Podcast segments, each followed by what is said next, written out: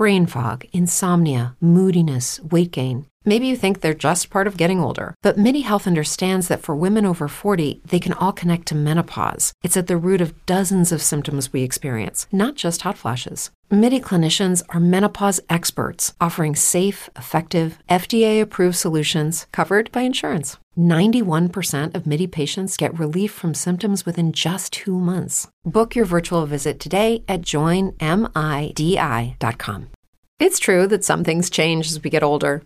But if you're a woman over 40 and you're dealing with insomnia, brain fog, moodiness, and weight gain, you don't have to accept it as just another part of aging.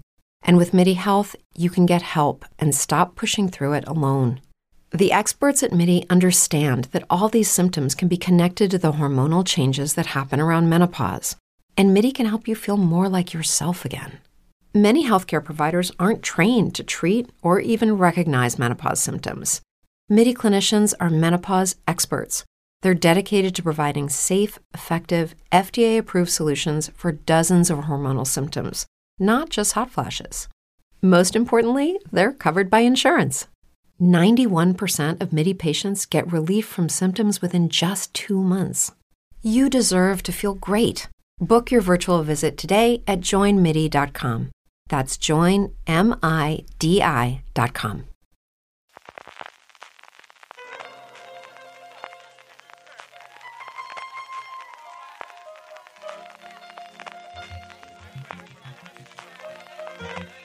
Estás escuchando Fuera de Series con CJ Navas.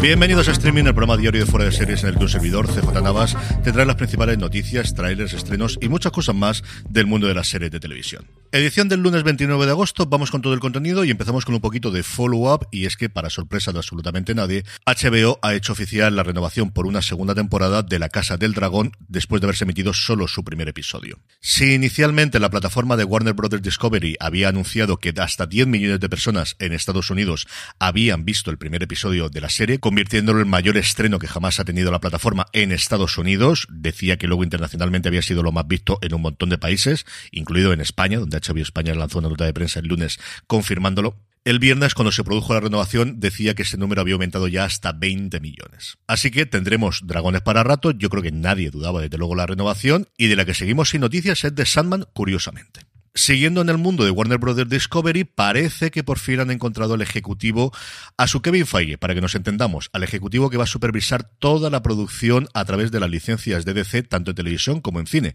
Que es una cosa extraña dentro del organigrama porque tienen un jefe de películas, tienen un jefe de televisión y luego van a tener un jefe de DC para todo lo que sean adaptaciones desde los cómics. La persona por la que parece que finalmente se han decidido se llama Dan Lin, alguien que ha hecho un montón de cosas tanto en cine como en televisión.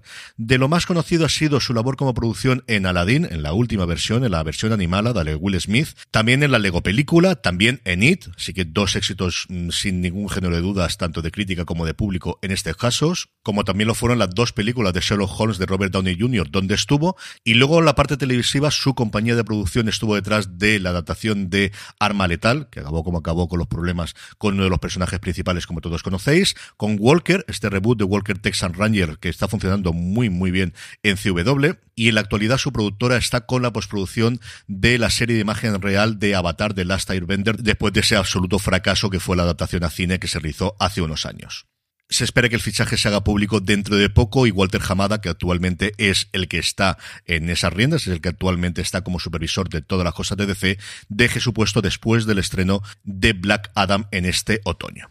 De Warner saltamos a Peacock y es que la plataforma americana está intentando encontrar un hueco. Una de sus grandes apuestas era una serie biográfica de Pete Davidson que protagonizaría él mismo, llamada Bupkis, que ya contaba con Eddie Falco, que es un nombre, pues, desde luego, bastante importante, sobre todo, pues eso, a los aficionados que crecemos amando la televisión desde Los Soprano para acá, que iba a interpretar a su madre y ha pegado un golpe encima de la mesa fichando ni más ni menos que a Joe Pesci, que lleva prácticamente retirado desde los años 90, ha vuelto solamente a hacer tres cosas en los últimos veintitantos años, la más conocida evidentemente es el irlandés, para interpretar al abuelo del personaje de Pete Davidson, que como os digo es el mismo. La última vez que Petsy trabajó en televisión fue en 1985 en una dramedia de detectives del ABC llamada Half Nelson. Y para terminar, dos cositas de industria. Por un lado, una cosa que podría ser cataclísmica, hombre, lo hubiese sido hace unos años, ahora de todas las formas sigue siendo importante. La NBC estaría planteándose dejar una hora diaria de prime time, darle esa hora a los afiliados. Sabéis que en Estados Unidos las cadenas realmente son cadenas y que por ley no pueden tener todas las estaciones para servir a todo su territorio, sino solamente un tercio, si no recuerdo mal y si no ha cambiado eso desde la última vez que lo vi. Y eso hace que la propia cadena en prime time programe tres horas diarias, de 8 a 11, de 8 a 9, de 9 a 10 y de 10 a 11.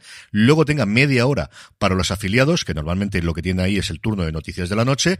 Y luego suelen enganchar con el late night, que comienza a partir de las 11 y media de la noche. Aunque luego todo Dios lo ve después en YouTube al día siguiente, tampoco nos engañemos. Pues bien, tradicionalmente solo Fox y CW, las dos recién llegadas, son las que programaban dos horas únicamente. Y las tres grandes, NBC, ABC y CBS, programaban siempre tres horas nocturnas. Y como os digo, el rumor apunta a que podrían dejar de hacer eso, lo cual provocaría que de 5 a 7 series desaparecerían de la parrilla de NBC y posiblemente que los programas de Late Night y los sábados el Saturday Night Live se adelantasen al menos media hora. La otra, que tampoco deja de ser un rumor, compete a Netflix. La semana pasada hablábamos de las primeras ideas de cómo podrían incorporar los anuncios, los problemas que podrían tener para ciertos contenidos, cómo parecía que para el contenido infantil no iban a tener anuncios, y esta semana Bloomberg daba la noticia de que el precio objetivo para la nueva tarifa con anuncios de Netflix estaría en torno de 7 a 9 dólares.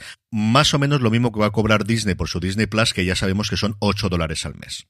Netflix en Estados Unidos tiene Netflix en Estados Unidos, igual que en Europa, tiene una tarifa en ese horizonte de precios actualmente, pero que es sin alta calidad y solamente con un dispositivo simultáneo. La tarifa que habitualmente tienen sus suscriptores como mínimo es la del siguiente nivel, que son 15,50, que te permite ver el contenido en HD y con dos streams simultáneos. Y es que es un aspecto de esta tarifa con anuncios que desconocemos a día de hoy y que habrá que verlo cuando hagamos los cálculos de cuál me interesa o cuál me deja de interesar, que es qué calidad va a tener los streams y cuántas reproducciones simultáneas si lo vamos a poner en un hogar en el que haya más de una persona. Por cierto, que hablando de Netflix, Resident Evil, una de las grandes apuestas de la temporada y que no tuvo especialmente buenas críticas, ha sido cancelada después de, como os digo, esta primera temporada. En cuanto a trailers, dos cositas. Por un lado, Fox en Estados Unidos presenta un primer vistazo a Monarch, que para que nos entendamos es el intento de hacer lo que hicimos con Empire, pero en este caso, en vez de con la música de hip hop y rap, con la música country. Enfrentamientos familiares, puñaladas por la espalda, como os digo, en este caso a ritmo de country.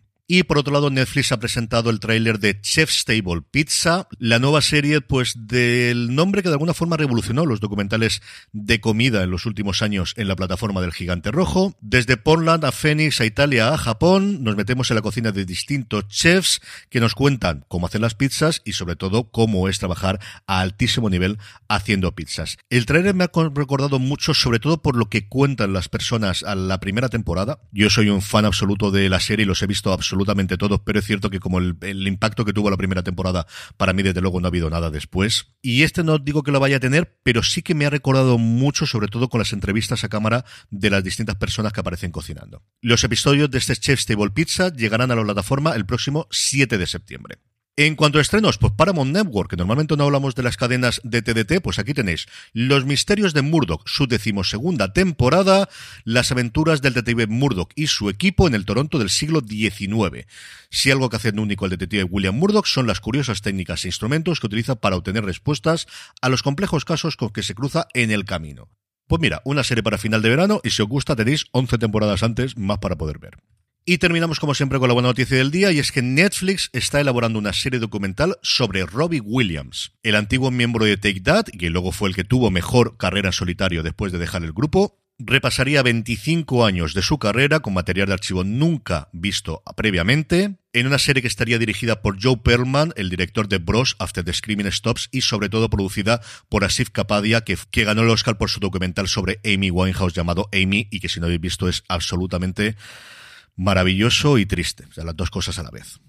Robbie Williams es uno de mis cantantes favoritos de siempre, ya no solamente pues Angels, que es posiblemente la canción que conozca todo el mundo, sino prácticamente todos sus discos. Swing When You're Winning, que quizás lo más famoso es el dueto que hizo en su momento con Nicole Kidman de Something Stupid, el disco que hace de versiones de canciones de crooners de los años 40, los años 50, los años 60, es posiblemente uno de los discos que más he escuchado veces en mi vida, porque me ha dado muchas veces por escucharlo muchísimo.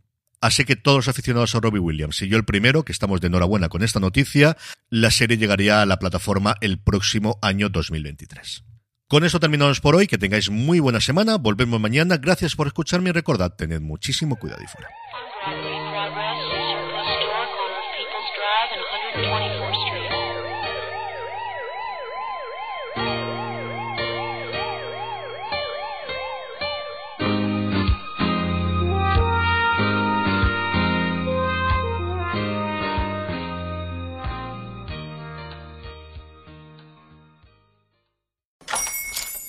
Hola, buenos días, mi pana.